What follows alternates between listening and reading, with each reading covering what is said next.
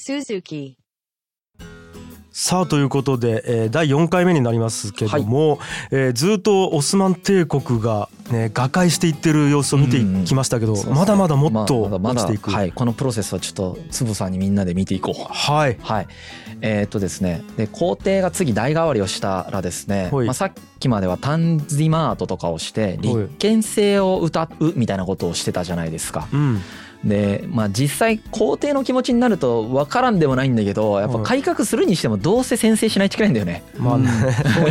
動かしたいからねガッと そうね。どうせその中央に権力を集めないと、うんそのできないはいで一方で近代化をするってことはその先制をしないっていうことなんだよね。えーこの矛盾がそもそもあるっていう領域なんだけれども、うん次の皇帝であるアブデュル・アジーズさんっていう人がいるんですね。へーえーこれはあタンジマートをしたアブデュル・メイジと一世の次の皇帝なんですけれどもえーこの人はですね先制的な動きをしていくんですよもう先制政治に持っていく持っていこうとししていくんですよね。はいはいはいでそもそもオスマン帝国ではうんタンジマートの影響で新しいタイプの知識人や官僚が育ってきてるんですね。おお自由祖国立憲平等みたいなおめちゃくちゃフランス思想的なルソーっぽいねねうんルソーとかさ、まあ、ホッブズジョン・ロックルソーとかの流れの中で出てきたはいあれなぜあれが大事なぜ国がそれをやんないといけないのかっていう話を前回やりましたけどはい自由祖国立憲平等みたいなうんそういうフランス思想的な考え方をもとにですね習ってる人たちがいるわけだよね。はいはいこの人たちを新オスマン人と呼びます。うーんはい、全然覚えなくてもいいけど、まあ、そう呼ばれてることは覚えててもいいかなとあの知ってた方が歴史通になりますね。はいはいはい。まあ、彼らは、その、まあ、平等とかね、そういうのが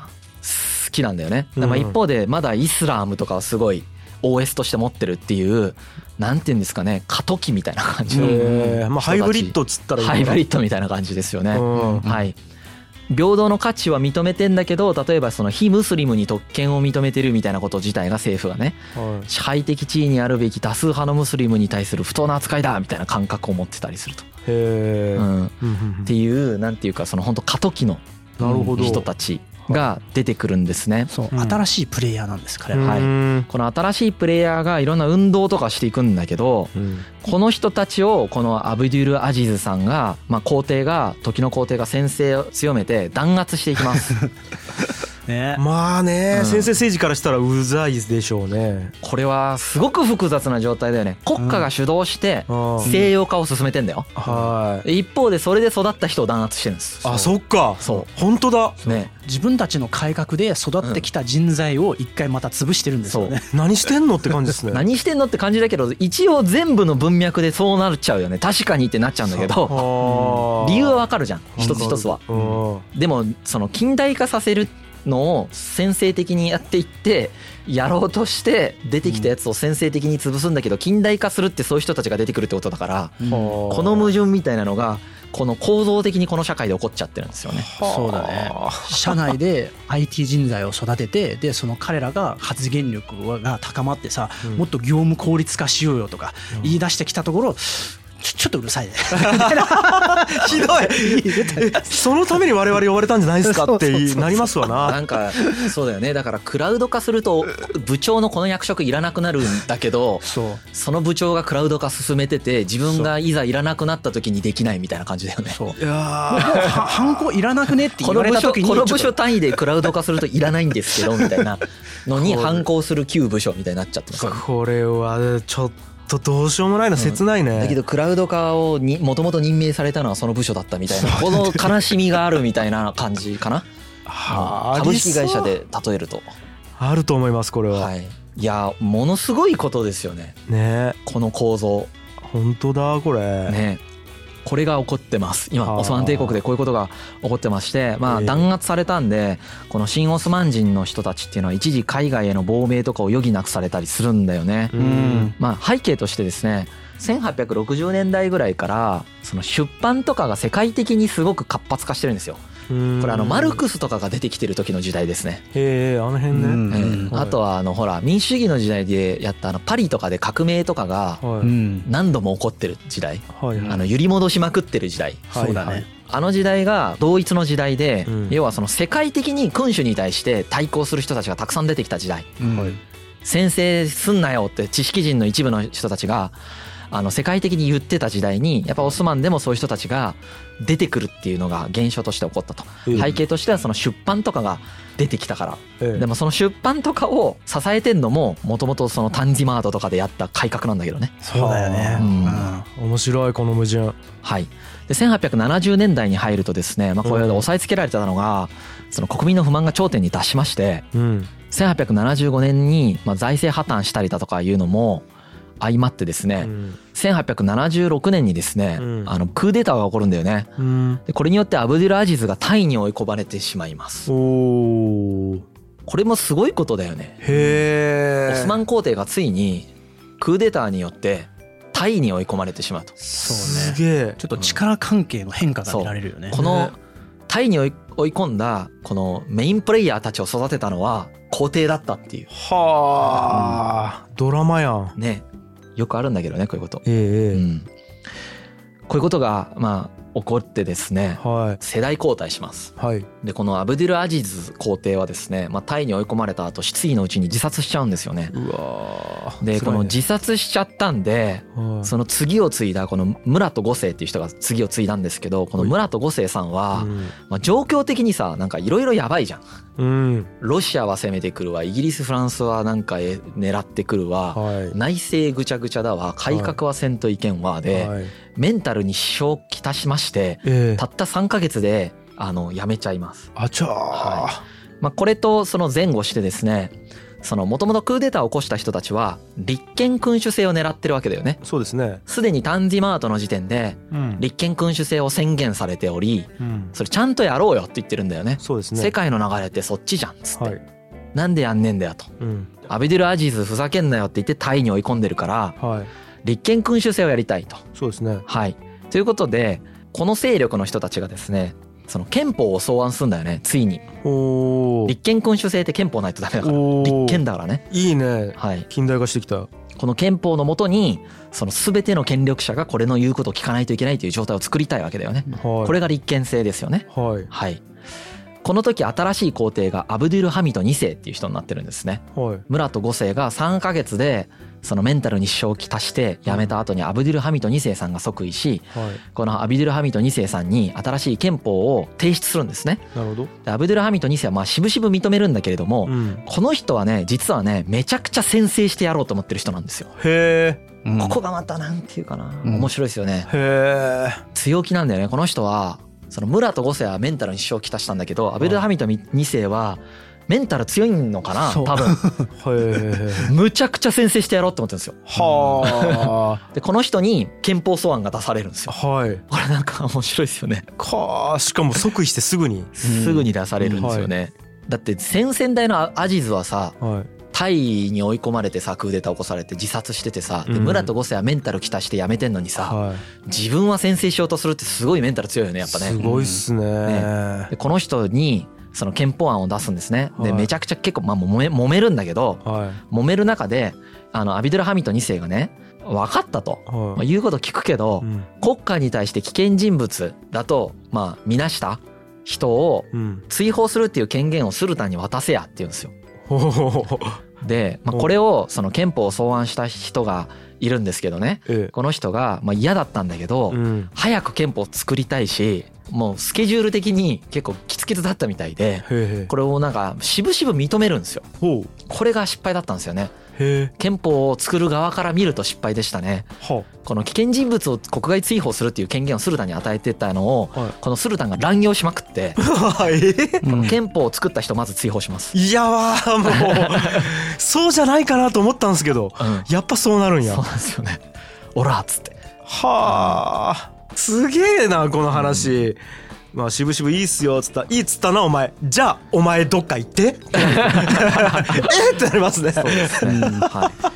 漫画やないうん。はいまあ、この憲法の中ではオスマン人っていうのはみんな自由と平等だよねって言ってるんで、えームスリムも非ムスリムもいるから全員自由と平等だよねって言ってるってことになりますよね。えーはい、こういうのをオスマン主義って言うんだけどね、はいはいはい、お何をもってオスマン主義って呼ってる呼んでるかっていうとねうんこの後世界は民族主義になっていくわけうーん民族主義ってことはトルコ人とかねはいここにはトルコ人じゃない人がたくさんいるわけじゃないですか、うんえトルコ人とかクルド人とかさーはいろんな人がいるわけですよいうんその人たち一つ一つが自分の国を持つっていうのがその民族主義的な動きなんだけど、うんこの時はまだそのオスマン帝国ってその多民族国家だからうんその多民族全員をオスマン人と名付けてオスマン人化しようとすることをオスマン主義って呼ぶわけですよね。ほうあそういうことはねい、民族っていう新しいカテゴライズが作られていくそんうですそれよね。まで民族概念ないからね。そうそう今それまでは例えば「あなたはトルコ人ですか?」って聞いても「いや私はクリスチャンです」とか「私はイスラムの私はムスリムです」っていう風な答え方しかできなかったんですよねそれが当たり前だったんですようんでそれが私はトルコ人です私は何々人ですっていう風な時代に入っていくこれは確かユダヤ人の定義みたいな話で変わってきたっていうのをどっかの回でした気がするユダヤ人の定義もそうだけど、まあはいみ民族自決的な動きっていう感じなんですけど民族主義的な動きですね。はいはいあはの人が今まで民族という区分で自分たちを認知していなかったんだけれどもそうだいうよねんその民族っていう区分で自分たちを区分し始めるっていうのがこの時代に起こるんですよそうねで。すようねんてか世界的なムーブになるんですよ。ええでそれ今でも続いてるんですけどはいもはいはいそれがその世界的なムーブになってそれまで民族で分けてなかったのに急に民族で分かるようになったと。でもオスマン帝国はその民族で分けたらぶっ壊れていくからうんオスマン人っていう分け方をしたかったのでうんこの段階ではオスマン人っていう分け方をしてうん俺らオスマン人だよねってやろうとするっていうムーブをしたってことですよね。はいはいははい、うん失敗するんですけどね、いなるほどね、はまあさらにはこの憲法にはですね立憲制なんでその議会があるよねうん、うん上院と下院っていうのを作ってねはいこの議会制度っていうのをオスマン帝国にもたらそうとするわけですよね、はい、まあ、一方でその大宰相とか国務大臣みたいな行政のところはスルタンが任命するってなってるんでうん三権分立とかめちゃくちゃちゃんとなってるかとかそういうのはまだできてないんだけど、まあ、議会があるっていうのはまあすごいでかいですよねはいはい、うん、あの民主主義の解を深く理解するとこういうここら辺が解像度高く理解できるんですけどね、うんその議会があるけどなんていうか行政権をスルタンが握ってるってどういう状態かみたはいいな、はいははいいうん民主主義的ではないとはどういう面からそう言えるかみたいなことが、いろんなグラデーションがあるみたいな話もあったんですよねそうそうだね、はいやっぱこうヨーロッパ発祥の思想だったりシステムがやっぱそれぞれの国でローカライズされていくっていうのがうんそういう現象が起きるんでしょうはねい。うん、まあ、議会があるからといって別に民主主義的なわけではないのでこの段階ではまさにそういう状態ですよね、うんあった議会があるんだけれども別に民主主義的など状態ではないとうんまあでもその議会という近代制度を入れているっていうことですねはいでこのアブデュル・ハミト2世がこの憲法っていうのをまあ渋々入れていくんだけれどもうんやっぱりこの憲法のその作った人との対立みたいなのさっき国外追放したみたいな話をしましたけどはいこの人はまあその後有罪になって後に殺害されてしまいます。おお、はい、だからまあ殺しちゃったんだよねおお、激しいね激しいですよね、ははいいまあ、ちょちょっと時系列的にはこの数年後の5年56年後なんですけどねはで一方で、えー、と憲法発布されたし、まあ、帝国議会っていうその議会が開催招集されるんだよねいはそのルールに基づいて議会があるよねってルールにしたから議会が開かれるってことね、あ、はいはいはい、はい実際議会が、えー、と開かれその非ムスリムにも4割ぐらいの議席が割り当てられたとうんで議会がこう開設されてこれでやっと立憲君主制かみたいになるんだけどほう、これが崩壊するんですねこれどうやって崩壊するかっていうとはいロシアが宣戦布告してくるんですよまたうわまあずっと100年間ぐらいいろんなことをしてくるんだけどえその後半だよねえうん競技の意味でのロト戦争っていうのが起こるんだけどほいこれでロシアが宣戦布告してきたんですねうんでこれを非常事態だとしてうんこの非常事態で議会を停止しますってするんですよほう限界令でとしてほうこれでずーっと止めるんですよ議会を30年間へうん30年間止めるんですこれえで30年はういん止めすぎでしょまあなし崩し的に止め続けるんですよねスルタンがうんっはあ、ていうのが起こりますへえ、これイギリスの歴史で見たねあなんかあったかも、そうねあー前回のシリーズでイギリスの王様が議会会期設するよで法律ではこうだよって言ってんのにうん議会で開かないっていうことを何度もやるみたいなことをやった、はうんそれとの戦いの歴史でしたよねイギリスはあなんか、うんだからもう開きたくないが先にあってそう議会を開かない理由としてうまいことチャンスだみたいな感じでやってんすね、まあそうですよね新しいものが稼働していくために何かやっぱ環境が整わないとできない可可能性があるんでしょうね。そうかそうですねまあルールをギリギリ多分守ってないんじゃないかなその閉会する権利はあるけど開催を防ぐ権利はおそらくなかったと思うんですけど、うんはいうんまあ、開催がずっとこれで防がれ続けるっていう状態になるんですよね。うんでこれでまあ一方でロシアが来てるんで実際ちょっとやばい状態でしてはいでこのロシアとのこの時の戦争のことをロト戦争アビドゥル・ハミト2世の先制時代に起こったロシアとの戦争を、えーロト戦争っていうんですけれどもえまず結果としては悲惨な負け方をしますええめちゃくちゃ負けちゃいますとえうんでサンステファノ条約っていうのをまあ結ばざるを得なくなっていきますうんこれが1878年なんでほいまあ、明治維新のちょっと後だよねうん10年後ぐらいですよね、うんそうかうん、10年後ぐらいにオスマン帝国はこういう状態にあると、ありゃはい、この時の条約で現在のブルガリアあとは北マケドニアっていう国があるんですけど今ね、えーおよびギリシャ北東部に相当する広大な領土を有するブルガリア公国っていうのが成立します、おおそれまでブルガリアっていうのはやっぱりそのオスマンに従属してたんだよね、うんうーんこれがロシアの占領下に置かれるっていうロシアのものになっちゃったみたいなうんうん状態になります、ええだからまあめっちゃでっかい範囲のバルカン半島の領土を失ったってことになりそまうなすんでねすねただここれをですね他の列強が良しとしなかったんですよね、ほううんドイツとかイギリスとかフランスとかですねロシアが勢力がつけられるのが嫌だからそうロシアが強くなりすぎてしまうとバランスが崩れるのでええでこの当時その世界のバランスをバランスさせてたのは、うんビスマルクっていうプロイセンおよびドイツ帝国出てきたのね最相ですね第一次世界大戦の時に出てきましたよね天才ビスマルクですよね天才ビスマルクですこの人があらゆる外交技術を駆使してはいいろんな人を操ってコントロールしてるいろんな国をコントロールしてる状態ですうんで彼のコントロール下のもとえっとですねこのサンステファノ条約っていうのが破棄されてしまってうん新しくベルリン条約っていうのが結ばれるんですよねああったあったはい、これによって、まあ、オスマン帝国が失った領土っていうのはちょっと回復するんですけれどもうんモンテネグロセルビアルーマニアの独立が承認されるとボスニア・ヘルツェゴビナビナはオーストリアの占領下に置かれるみたいなこととが起こると、まうんうんあだからバルカン半島の国々みたいなものがオーストリアの勢力下に置かれたり独立したりしてる状態ですよね。ううんん、あとはマケドニア、えーですねこれアレクサンドロス大王が出てきた地方だよね。ええええいはい、まマケドニア地方、まあ、現在のコソボとか北マケドニアとかギリシャの北東部はいはいはオスマン帝国に一回返還されたんだよねうんサンステフ還だとそれ取られてたんだけどうん返還されるんだけれどもこれもなんていうかな以後そのすごく不安定な地域になっていきます、ああはい、ちなみにこの状況、まあ、つまりですねオスマン帝国の衰退と内部分裂の危機を利用してこうヨーロッパ列強がですねこう介入したりするこのような状況を、まあ、ヨーロッパ側がこの東方問題っていうふうに呼んでるんですよね。東方というのは東の方って書いて東方なんですけれどもうんうんうんこれを東方の問題っていうふうに呼んでるんですよ。うんで列強同士がもう相争ってここの、ね、オスマン帝国という契機を分け合おうとしてるっていう感じ、でこの状況に対してちょっと調停したっていうのが、まあ、ビスマルクなんですよね、ううんんこういう状況でです。確かなんかビスマルクもそれをうまく使ってバランスを取ろうとしてたんですよね。めちゃくちゃ人を利用してる状態です、そうそうそうビスマルクはビスマルクで。そう契機として何やったら利用しつつっていうことですねそうこれを目こっち目をにそらさせたりとか与えたりして取り上げた意りして識をこっちに集中させたりとうかんしてそうそうそう本当の意図を隠しながらやるみたいなだかそうらね孫子の標本にめっちゃ乗っ取ってる人です よは孫子から超あのいい点数つけられそうな 人あ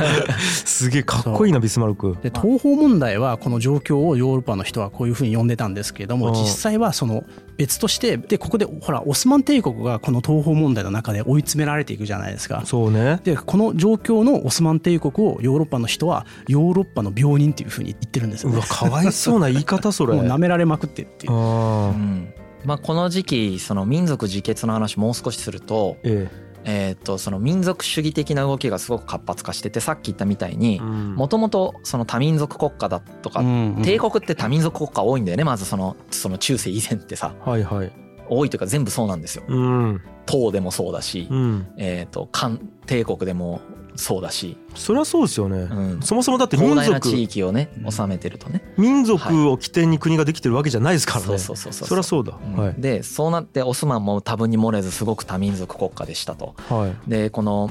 多民族国家なんだけどさっき言ったその民族は自分の国家を国民主権の中で持つべきだっていう感覚になっていってるわけだよね世界の思想的にねそれは。はい、これはそのそれまで何を区分として自分たちをくくるかっていうところがうんそのさっきヤンヤンが言ったみたいに宗教だったりだとかうんう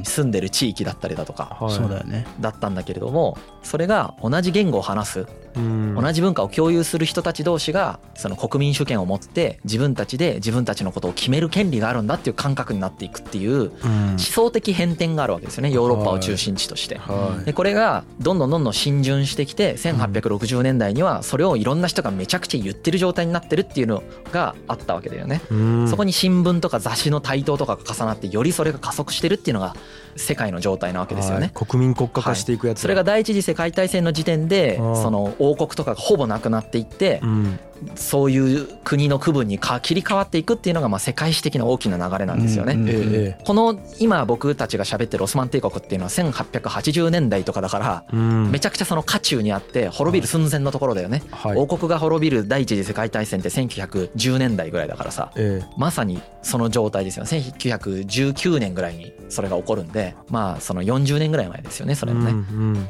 そこに向かってステップ踏んでる段階ですとうんうんでその段階においてはそのバルカン半島っていうのはうんめっちゃいろんな民族がいたんですよそうなんだよねおーだからそれぞれの民族がめちゃくちゃ自分の国欲しいってなってるんですよそうかそれまでそんなこと思ってないんですよあーオスマン帝国に治められてんなって思ってるんですよねそうはいで宗教の共同体に属してればそれでよかったんですええでムスリムじゃなくても比較的ねえーそうとそうそう別にめちゃくちゃ虐げられてるわけでもなくはい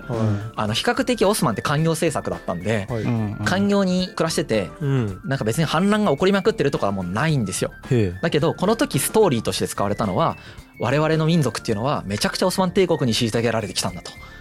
だから自分たちは自分たちの国を持つべきなんだっていうストーリーで語られてる時とかがこの時なんですよねへでそれを利用して列強とかはいやほらキリスト教徒の人がこう言ってんじゃんっつってえ俺俺らはキリスト教徒で仲間だからこの土地俺らの保護下で取るよみたいな感じで戦争を起こして取ってるみたいな時がこの時だよね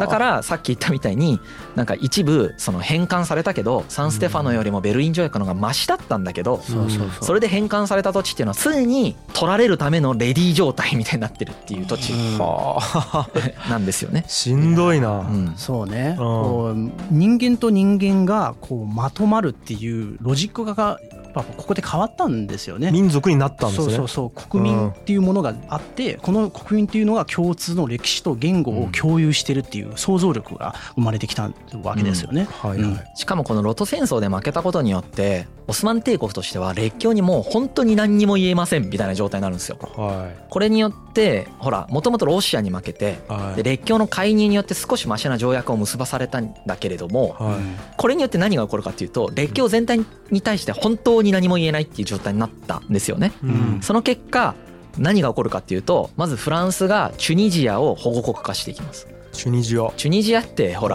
らあの時に出てきたあのハンニバルの時に出てきたあ北アフリカにある国であはいはいはいはいねあのフランスってほらアフリカに利権伸ばそうとしてるからいこれを勝手に保護国化して勝手にオスマンから取ってるんですよもはやえええ戦争さえせずに勝手に取ってますえーもうむちゃくちゃになってはねいその時はううんんはで今度は同じ年にエジプトでその革命が起こるんですよねいでエジプトもそういう機運があるからねはいこれをイギリスが軍事占領してはいイギリスが勝手に取りますこれもオスマンの領土だったんだけどは勝手にイギリスが取りますいははいさらに同じ年にギリシアがテッサリア地方っていうところを獲得しちゃいますいはいでこれは列強が取っていいよっつったから取っちゃいます。はいはい、まあみたいな感じでうんオスマン帝国は勝手に切り取られるフェーズにここで突入します。これが前言ってたケーキのように切り取られるフェーズですね。はいはいはいあったあったなんか段階があるよね。切ないねこれ戦争で負けちゃうとかいうフェーズとはいマジで取られてんのに戦争さえしないフェーズみたいのがあるわけですよ。はあこのフェーズは取られてんのに戦争さえできないフェーズ今。 もうちょっとん何もできないっすよねそうなってくると、うんこのフェーズでさえまだ末期じゃないんですよね。へえ。このフェーズがなぜ末期じゃないかというとはオスマン帝国の中心地じゃないんですよ今取られて勝手に取られててそうだよ文句ね言えないとこまろだ辺境だよねあ、そうかバルカン半島とかだから。そうオス、はいまあバルカン半島の一部であったりエジプトだったりするっていうところは、えオスマンのなんか中心という感覚ではないんだよね、えうーん。これが取られるようになるのが第一次世界大戦の時なんですよそっかそっか。はいなんで本当の危機を見変えてないなんかコアな部分がか取られてるわけじゃないみたいなうーん。まあアブドゥルハミッド2世はこのロト戦争の敗北を持ってやっぱりもうちょっとこれ文句言えないっていうモードに入ってうん文句も言わなくなってこうやってどんどんどんどん切り取られていくしうん。その国内のその反乱がすごく怖かったんですよね。ななんで国内の軍事訓練みたいなのをさせないみたいなことをしたりするんですよ。そうだよねこれで戦闘能力が低下したりしちゃうんですよ。うんそれも切ないねなんかうん、本当は軍事訓練してね牽制の意味も込めてやらないといけないところそうをなんですよね。自分の身が危ないというかそうなんですよ。ここもちょっと再現性あるというか、で一方で議会をずっと停止させながはらい先制っていうのを強めていきます。そうかアブドゥルハミッド2世はその大宰相府、まあ、行政機関ですよねからうん決定権を奪ってですね宮廷に権力の中心という移行させたつまり、まあ、自分がその行政のを牛耳ったってことだよね。うんで一方で議会っていう立法機関も停止させてるからこれも自分が牛耳ったっていう状態になってますよね。で個人的に忠誠心を持つ者を厚遇しうんそうでない者をまあ冷遇するっていうことをやって、うんまあ、その先制